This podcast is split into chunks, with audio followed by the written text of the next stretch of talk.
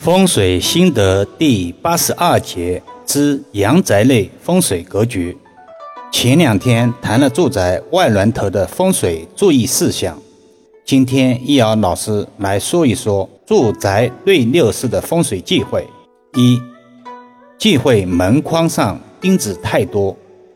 无论是购房还是租房，我们在风水选房时，在入室大门口就要开始有所选择了。大门喜方正端庄，美观大气，忌讳奇形怪状，忌讳门框上钉子太多，泛之家人易损健康，意外频频。门框上的钉子泄财漏气，在风水学中，门是阻隔外部煞气，招来强锐之兆的关卡，在家中各个房间都有门。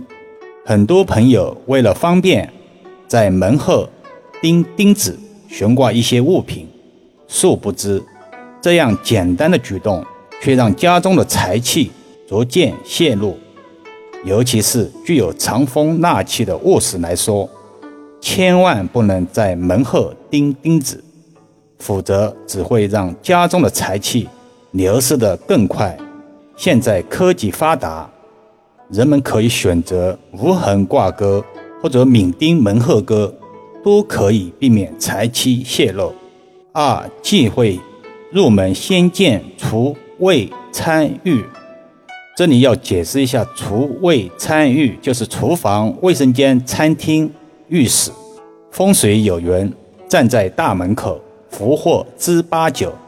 开门有很多忌讳的见到，如开门见灶。钱财多耗，开门见善，借债难还；开门见刀，健康要糟；开门见空，家财漏洞；开门见侧门，家中有病人等等，太多了，不能一一赘述。总之，开门喜先见客厅，后见厨卫参与为吉；反之则凶，格局需要化解了。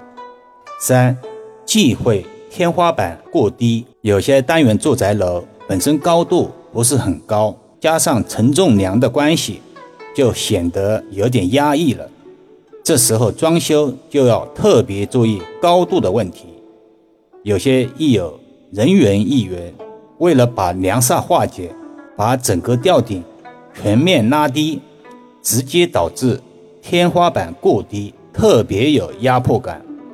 易遥老师一直强调，风水源于生活，高于生活，与美观协调相违背的不是好风水，风水加美学才是王道。四忌讳宅内回字走廊。提到回风煞，很多益友都会很陌生，有的几乎从未听说过。顾名思义，回风煞有迂回的意思存在。呈螺旋状态而影响气场不稳，这种现象在面积比较大的住宅或者别墅内比较常见。具体的形态就是在室内可以直接从客厅经过阳台，绕过卧室回到客厅，呈回字状，所以风水称之为回风煞，极易影响家人的思维以及健康。以上四种忌讳在现代阳宅中比较多见，却容易被世人忽视。了解了古人对阴阳的定义，简单一点说，有阳光的地方就是阳，没有阳光的地方就是阴。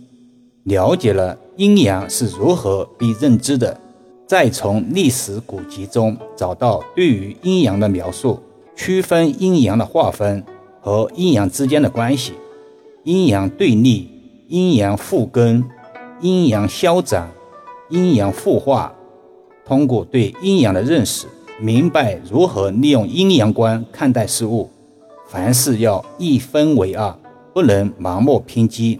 最后，我们说吉凶也是如此，顺境不可得意忘形，逆境不能失去希望。吉凶转换就在一念之间。好了，今天就说到这里。更多分享，请至易瑶文化主页收听。点评、转发、收藏。